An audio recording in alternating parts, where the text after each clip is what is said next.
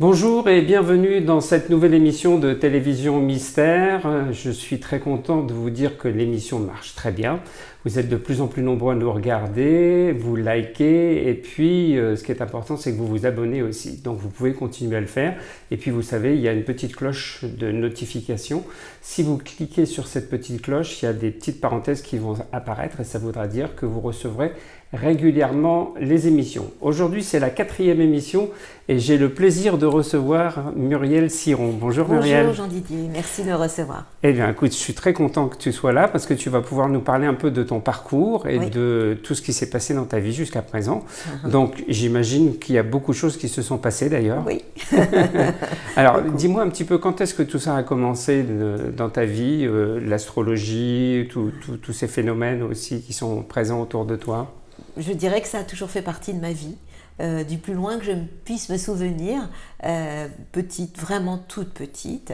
je me souviens à deux ans que je me concentrais parce que je trouvais ma mère très agitée du haut de ma chaise haute et euh, je la regardais. Et j'étais la seule dans la famille à avoir les yeux noirs, ils avaient tous les yeux bleus et c'était vraiment.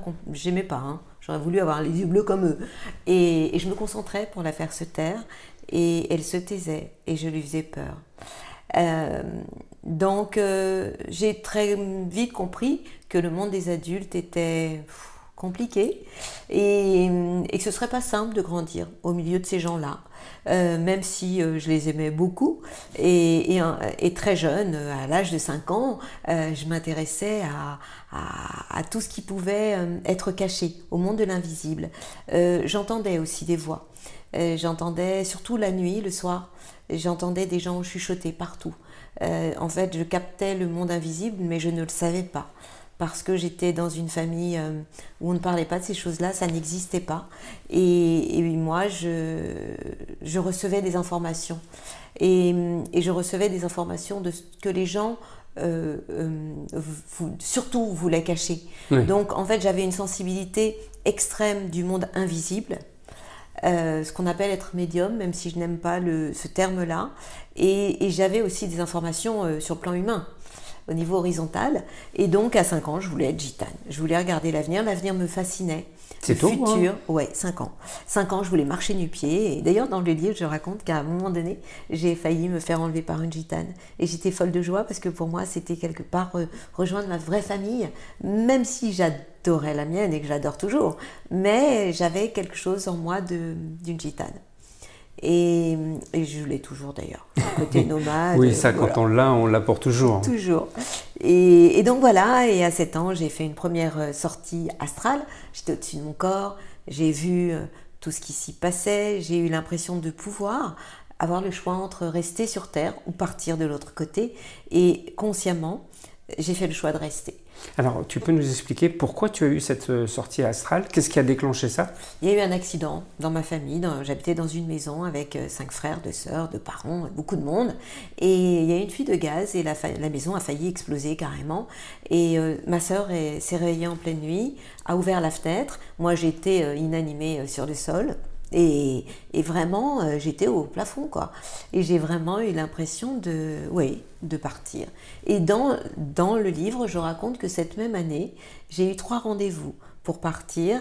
Un autre, j'ai failli me noyer. Toujours ma sœur aînée euh, m'a rattrapé au vol. Et une autre fois où, avec mes deux sœurs, les, dans une descente, les freins ont lâché. Et, euh, et dans ces cas-là, alors moi j'avais 7 ans, et au duo de mes 7 ans, je me suis mise à prier. Et ça, ça j'ai eu l'impression de euh, vraiment d'être protégée, mais de les protéger en même temps. Et ça a été mon parcours de toujours. C'est-à-dire qu'en fait, personne ne m'apprenait rien. J'étais en connexion directe avec là-haut. Et, mes copains, c'était là-haut, et toujours d'ailleurs. Hein. Euh, donc c'est très étrange d'être à la fois extrêmement incarnée, très vivante, aimer la vie, et en même temps recevoir des informations du, monde invisible. Et à l'âge de 10 ans, je me suis intéressée à l'astrologie parce que c'était un moyen de mieux comprendre les personnes qui étaient en face de moi, que ce soit euh, ma propre famille euh, ou alors les instituteurs, les professeurs après. Euh, et, voilà, c'était comme un, un, mode d'emploi. Et puis après, comme je m'intéressais essentiellement à l'humain, et à toutes les sciences divinatoires, donc évidemment les lignes de la main, évidemment les rêves, parce que je faisais aussi beaucoup de rêves prémonitoires. donc je me suis intéressée évidemment aux chiffres. Et, j'ai passé ma vie à ça. Et j'ai fait une école euh, quand je suis arrivée donc à Paris, parce qu'au départ j'étais en province, au Havre, une ville que j'aimais énormément, que j'aime toujours, où je vais souvent. Et, et, donc je suis arrivée à Paris et je me suis dit, il faut que je devienne légitime. Et pour devenir légitime, j'ai donc fait une école avec un monsieur qui s'appelle Alain Curabé, qui est parti il n'y a pas si longtemps, il y a quelques mois, euh, C'était un, un, professeur d'astrologie Oui, un maître en astrologie et en, beaucoup plus que l'astrologie, puisqu'en fait on étudiait les mythes, on étudiait les contes, on a étudié euh, la sophrologie. Après, évidemment, j'ai fait un parcours euh, psy avec un grand intérêt pour la PNL aussi. À l'époque, c'était tout nouveau.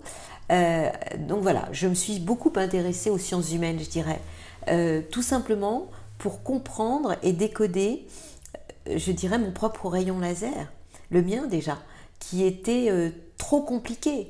Parce que moi, je voulais juste être normale. C'est-à-dire que je voulais juste euh, bah, ne rien entendre, ne rien sentir, ne rien voir. Mais j'entendais, je voyais et, j'avais des infos que je ne voulais pas. Et, je m'excusais euh, de cette extrême sensibilité qui pour moi était très dérangeante parce que dans ma famille on n'était pas du tout comme ça. Et je voulais juste être comme eux. C'est bien aussi d'être différent et d'apporter des choses nouvelles. Pour moi, j'étais un canard noir et je le vivais très mal. et donc, euh, je voulais, je voulais Ouais, je voulais plus leur ressembler. Oui, mais d'une certaine façon, c'est ce qui t'a permis de te construire et d'être quelqu'un aussi de différent et d'apporter euh, beaucoup de choses intéressantes par rapport à ton parcours personnel. Quoi. Ça, c'est ton moi rationnel qui parle.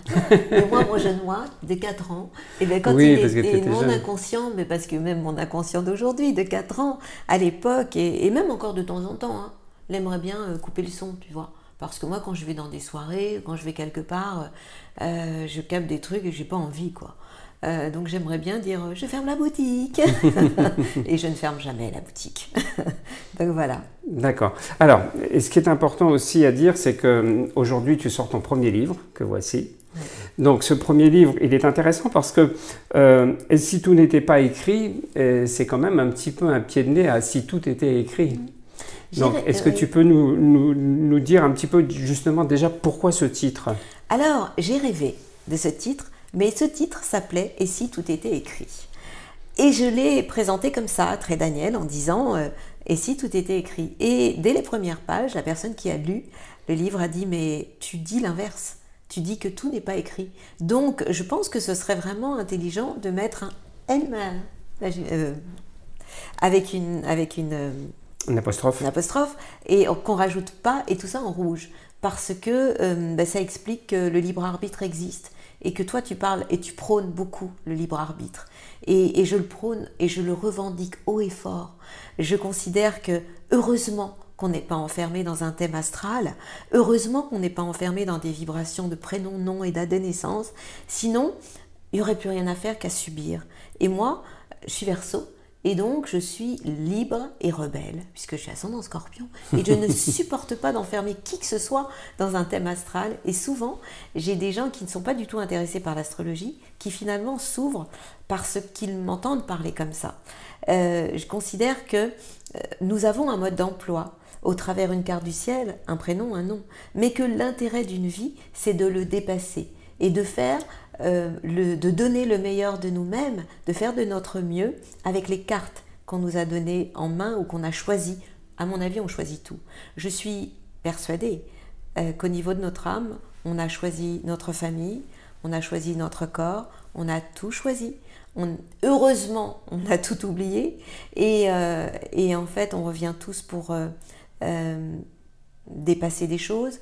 Euh, certains ont des missions, d'autres pas.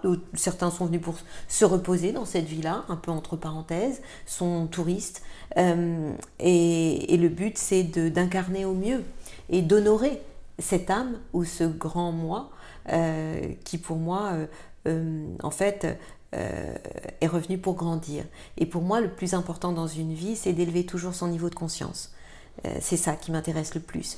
Alors, dans ce livre, tu donnes des conseils, tu guides un petit peu les gens d'une certaine façon. Donc, on peut dire qu'il y a un côté un peu guide pratique dans ce livre.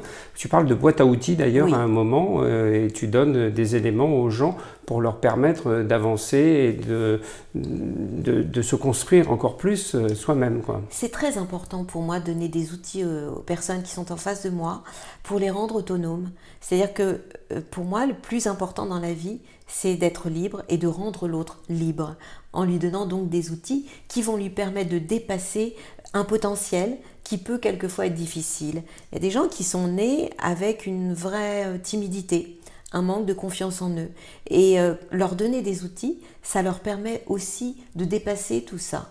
Donc, euh, dans cette boîte à outils, il y a à la fin une troisième partie qui s'appelle ma boîte à outils, justement, où j'explique la numérologie, comment euh, calculer au travers la date de naissance, le jour, le mois, l'année, notre chemin de vie, mais surtout comment on peut détecter nos trois périodes de vie, puisque nous avons tous trois périodes de vie qui pour moi sont essentielles. Notre première partie de vie que j'appelle l'enfance, qui est une période où on est comme en stage dans la vie. Une deuxième partie de vie, alors très souvent si par exemple on s'engage dans un vrai job ou qu'on se marie, qu'on fait des enfants en fait avant l'heure, très souvent quand on sort de l'enfance, c'est là où il y a un bug. Parce qu'en fait, entre la personne que l'on est en première partie de vie et celle que l'on devient en deuxième, c'est un peu comme si on était une chenille qui devient un papillon. Et on peut se tromper de route ou être attiré par quelqu'un avec lequel il va y avoir une différence avec le temps. Donc, euh, quand on connaît nos trois périodes de vie, ça permet de mieux les gérer. En deuxième partie de vie, je considère qu'on devrait tous travailler sur nous pour dépasser les choses, et c'est ce que j'appelle le libre arbitre. Et en troisième partie de vie, donc les âges, c'est à peu près de 0 à 24 ans la première partie de vie quand on sort jeune de l'enfance. Ça peut être, on peut sortir à 32 ans de l'enfance, puis on rajoute 27 ans à chaque fois. Donc si vous êtes sorti à 24 ans de l'enfance, on rajoute 27, ça fait, euh, je crois que ça fait 51, un truc dans ce goût-là. comment on se rend compte qu'on est sorti vraiment de cette période-là On a des signes, on, le, sent oui. Et moi, en consultation, je vous donne vos trois périodes, mais surtout, je vous explique ce qui peut se passer en première période de vie, tant au niveau de l'enfance que sur le plan professionnel, sur le plan amoureux, en termes de santé aussi ou émotionnel. Donc, dans la deuxième partie de vie, on devrait tous travailler sur nous pour dépasser les choses. Et en troisième partie de vie, c'est vraiment important de comprendre que l'on peut ou dépasser le thème, c'est-à-dire aller vers une qualité de vie, aller de mieux en mieux. C'est à mon avis incarner son âme, honorer notre âme et, grandir et avoir un niveau de conscience qui, qui est au-dessus de, de, ce que l'on avait au départ, ou parce qu'on a aussi le droit de régresser et de retrouver les problèmes du, départ qui ne sont pas réglés. Alors comment est-ce qu'on régresse? Bien, on peut mal vieillir, dire que c'était mieux avant, euh, devenir aigri, tomber malade euh, ou partir prématurément. Et, et on a le droit. La tolérance, c'est de comprendre que euh, chacun, fait comme il peut.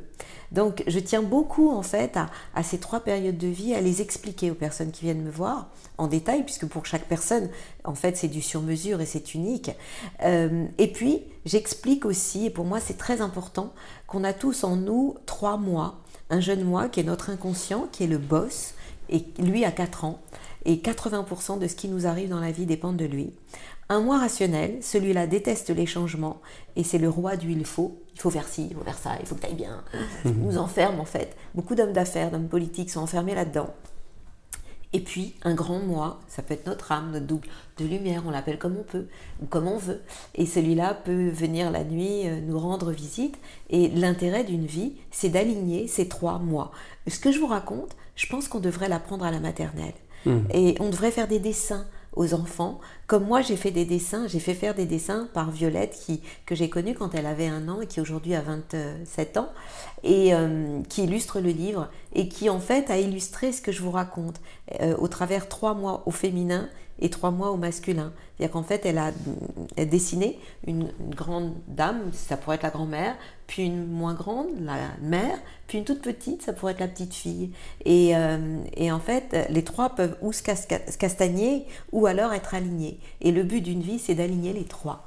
Et quand on aligne les trois, eh bien, on peut hum, savoir où on veut aller dans la vie et mettre une adresse dans notre GPS et vivre mieux. Et surtout, comprendre que quand vous rencontrez quelqu'un, ça ne sert à rien de se raconter des histoires parce que nos jeunes, moi, le vôtre, le mien, voient 2000 infos à la seconde, ce qui est mmh. énorme. Mmh. Alors que le moi rationnel en voit 7, c'est déjà pas mal. Mmh. Mais 2000 infos à la seconde, c'est énorme. Donc quand je vois des gens qui euh, se racontent des histoires, des couples qui se trahissent, l'autre d'inconscient à inconscient le sait.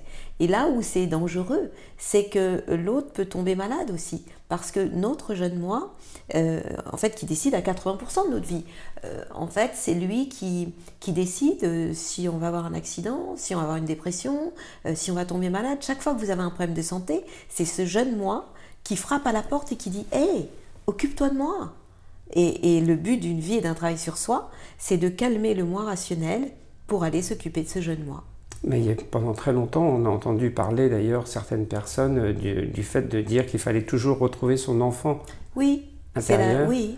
Et que c'était important d'être en connexion avec lui. Bien évidemment. Et ça, c'est quelque chose que tu confirmes. Absolument. Mais hmm. moi, ce que je confirme, c'est qu'en fait, on a trois mois.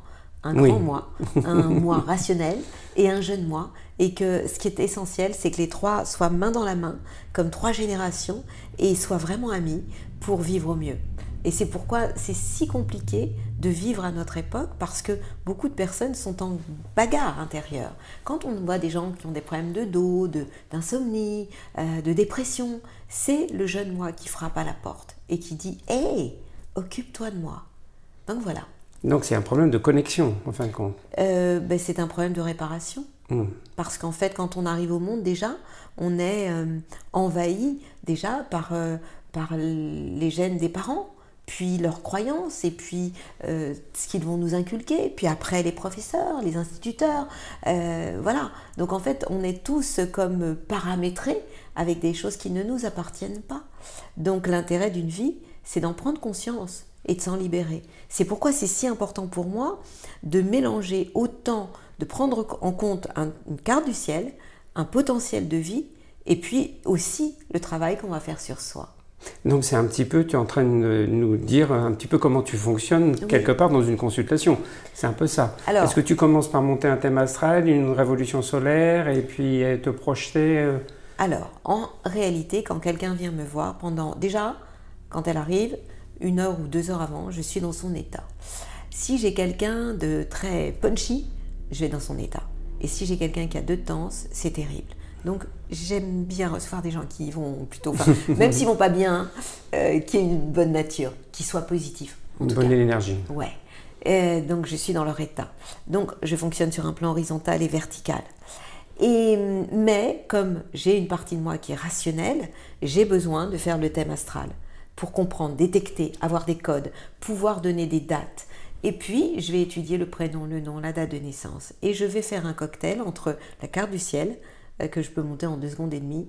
Et puis euh, les vibrations du prénom, du nom. Et au travers tout ça, pendant la première demi-heure, je ne vais faire que parler du potentiel de la personne, de son caractère, de toute sa vie, de ses trois périodes de vie, de son enfance, de sa deuxième partie de vie, de sa vie professionnelle. Quelqu'un qui doit aller habiter à l'étranger, ça se voit dans son thème astral, numérologique, et je fais des recoupements entre les deux. Et, euh, et bien évidemment, je vais aller voir l'année passée, l'année en cours, l'année d'après. Et quand c'est très positif, comme c'est essentiel pour moi de redonner du positif, il m'arrive d'aller voir sur quatre années. Euh, mais je veux aussi aller voir toute une vie, hmm. avec l'idée de je vous préviens.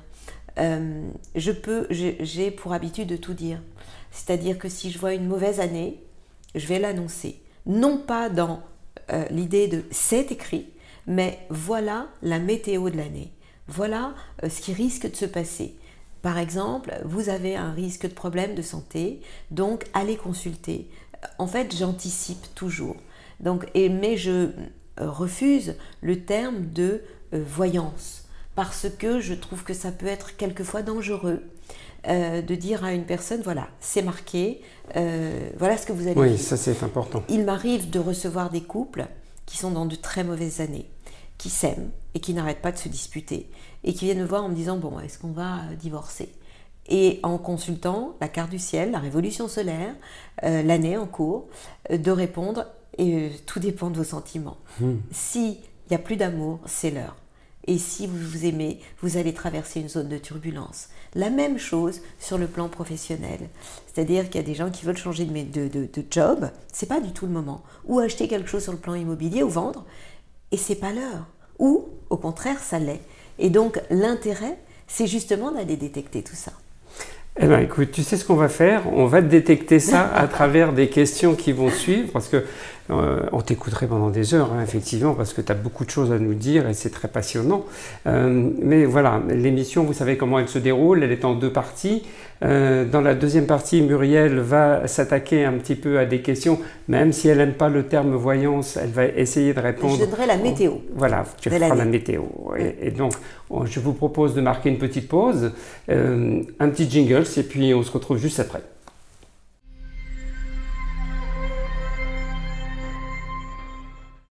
Nous nous retrouvons pour cette deuxième partie d'émission, toujours avec euh, Muriel, qui va euh, répondre à deux personnes qui nous ont posé des questions via Facebook.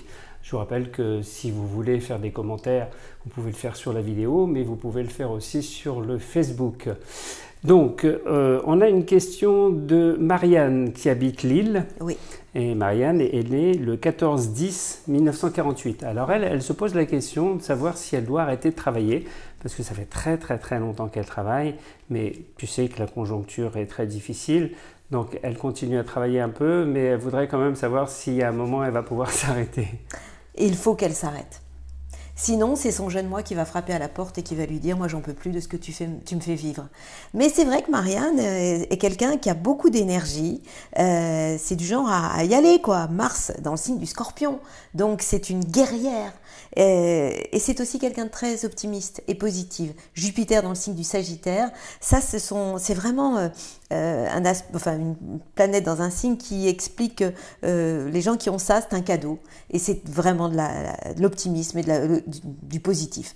Et en même temps, Marianne, c'est un chef, c'est un leader. Donc, et en plus, sa date de naissance donne aussi le chiffre 1, ce qui veut dire qu'elle est faite pour travailler pour elle elle a tout pour avoir un job où elle est maître à bord, quoi. Et c'est ce que je lui aurais conseillé. Euh, elle est sortie aussi de l'enfance à 26 ans et elle est dans sa troisième partie de vie depuis ses 53 ans. Elle est en période de bilan de ses neuf dernières années et je lui conseille fortement de s'arrêter. C'est l'heure. Euh, quand? Eh bien, entre maintenant et son prochain anniversaire. Sinon, elle risque d'avoir des problèmes qui peuvent être aussi même des problèmes matériels. Si tout dépend si elle travaille euh, pour elle, ce qui ne m'étonnerait vraiment pas, euh, plutôt que de travailler chez quelqu'un. Et, et si, elle ne va pas pouvoir continuer. Euh, elle risque d'être vraiment très fatiguée et, ne plus du tout avoir envie. Donc plutôt que de se retrouver sur les genoux, même si c'est quelqu'un qui a beaucoup de dynamisme, qui, a un tigre dans son moteur, mmh. il est l'heure pour Marianne de faire pause et d'aller vers une qualité de vie. Alors, est-ce que tu peux nous dire aussi un petit peu si elle s'arrête, comment elle va prendre ça, si elle va le prendre bien ou si ça va être compliqué à gérer? Alors, elle n'entre pas dans une période facile euh, sur un plan, euh, euh, je dirais, autant professionnel que financier à partir du mois d'octobre. Ça veut dire que si c'est quelqu'un qui travaille pour elle, ça pourrait être vraiment compliqué ça pourrait devenir plus compliqué à partir du mois d'octobre. Elle est en période de bilan de ces neuf dernières années et de ces douze dernières années. Donc il y a un virage à prendre. Euh, ça risque d'être un peu compliqué. Euh, il risque d'y avoir des moments de, fatigue. De toute façon, moi, je l'incite vraiment à arrêter parce que sinon, c'est son corps qui va lui dire stop et elle va être trop fatiguée. Et euh, malgré tout, il y a quand même des chiffres qui sont positifs autour d'elle et qui me permettent de rester optimiste. Optimiste si elle s'arrête maintenant. D'accord. Donc, pour autant, euh, la météo de l'année n'est pas exceptionnelle. Moi, je travaille toujours d'anniversaire à anniversaire, d'octobre prochain 2019 à octobre 2020. Et c'est la raison pour laquelle je lui dis de s'arrêter. Parce que sinon, c'est son corps qui va lui dire stop. D'accord, donc il faut qu'elle s'arrête à peu près à sa période d'anniversaire vers le mois d'octobre. En tout cas, oui, avant, la fin de l'année, avant la fin de l'année. Moi, franchement, le plus tôt sera le mieux. D'accord. Bon, voilà, en tout cas, ça c'est fait euh, pour euh, Marianne. On va passer à Sylvie qui habite à Caen. Euh, Sylvie est née le 7-7-1962. Euh, et elle, elle voudrait savoir, comme beaucoup de personnes et comme beaucoup de femmes, si elle va rencontrer l'amour, mais surtout cette année, en 2019. Mm. Alors, je suis euh, heureuse de lui dire qu'à partir de son anniversaire, elle entre dans une phase positive pour les quatre prochaines années et qu'elle est dans une période actuellement difficile, compliquée, amoureusement et que s'il y avait eu des rencontres amoureuses depuis juillet l'année dernière jusqu'au 7 juillet, jusqu'au 6, on va dire, juillet de ce prochain anniversaire, euh, ça aurait été difficile. Donc elle pouvait tomber sur des... ou, ne rien vivre, ou vivre des histoires compliquées. Et entre juillet 2018 et fin d'année, il y avait même risque de rupture. Transformation, recommencement, rupture avec le passé.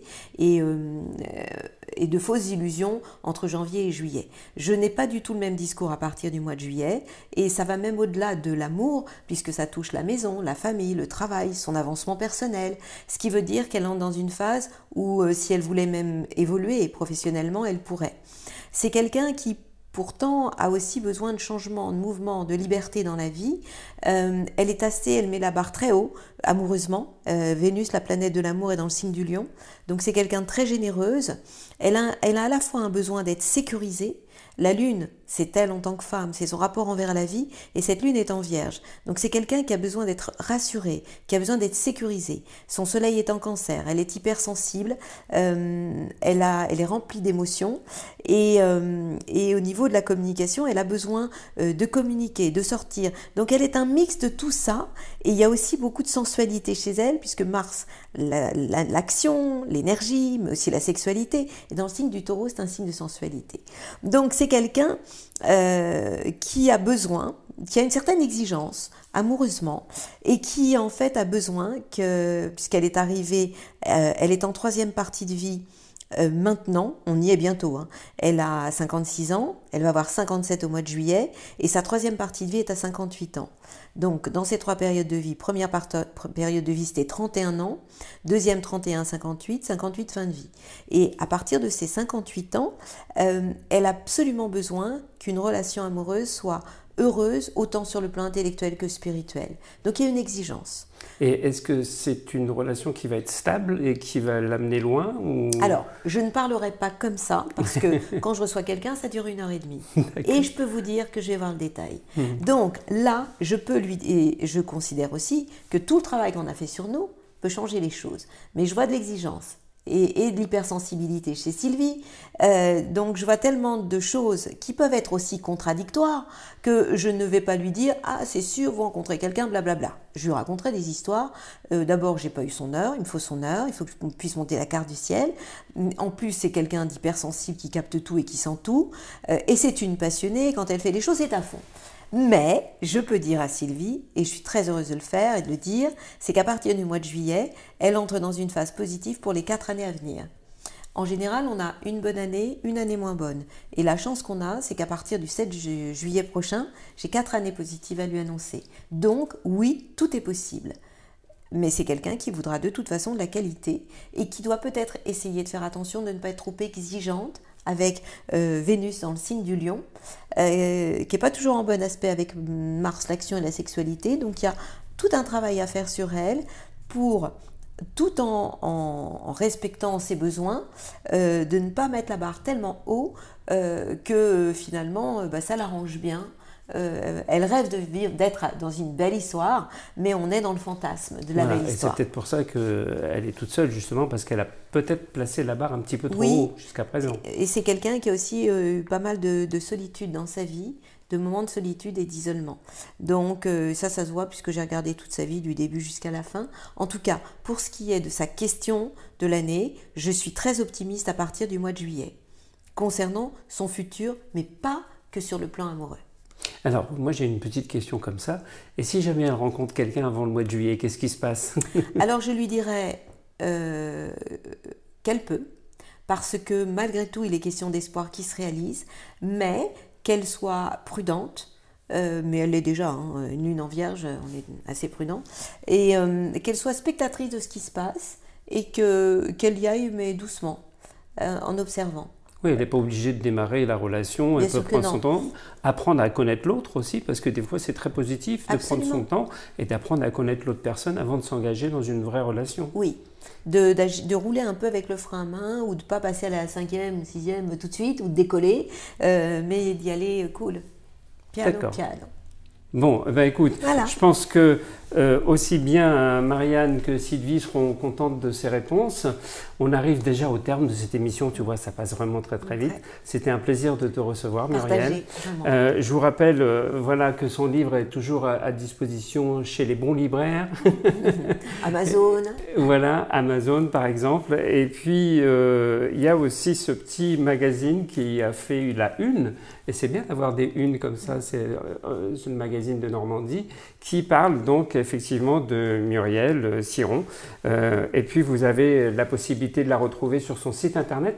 On mettra tout ça de toute façon euh, dans les commentaires de la vidéo. Comme ça, si vous voulez prendre contact avec Muriel et puis éventuellement avoir une consultation, vous pourrez le faire.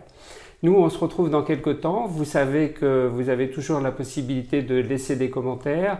Vous avez aussi la possibilité de vous abonner. Vous allez avoir dans quelques instants sur la vidéo de quoi cliquer pour pouvoir justement vous abonner.